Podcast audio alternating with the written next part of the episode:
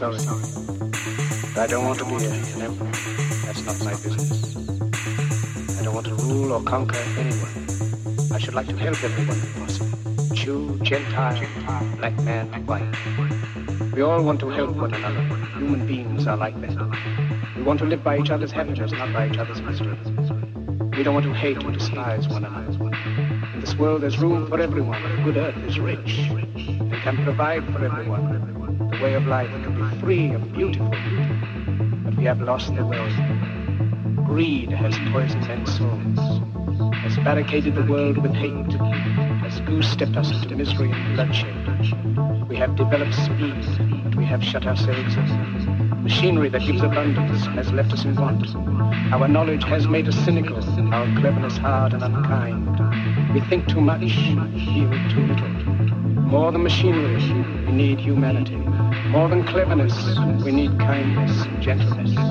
Without these qualities, life will be violent, and all will be lost. The aeroplane and the radio have brought us closer together. The very nature of these inventions cries out for the goodness of men, cries out for universal brotherhood, for the unity of us all. Even now, my voice is reaching millions throughout the world. Millions of despairing men, women, and little children, victims of a system that makes men torture and imprison innocent people. Those who can hear me, I say, do not despair. The misery that is now upon us is but the passing of greed. The bitterness of men fear the way of human progress. The hate of men will pass, and dictators die. And the power they took from the people will return to the people. And so long as men die, liberty will never perish. Soldiers, don't give yourselves to brutes. Men who despise you, enslave you, who regiment your lives, tell you what to do, what to think, or what to feel, who drill you, diet you, treat you like cattle, use you as cannon fodder.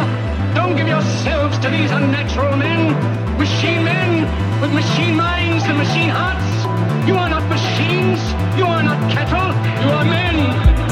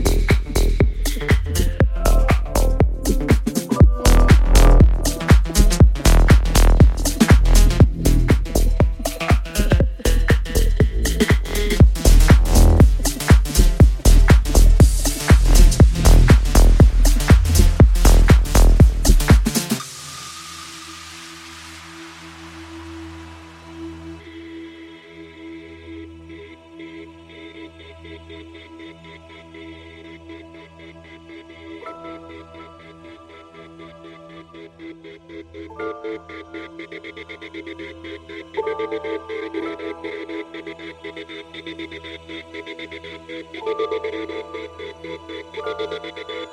you.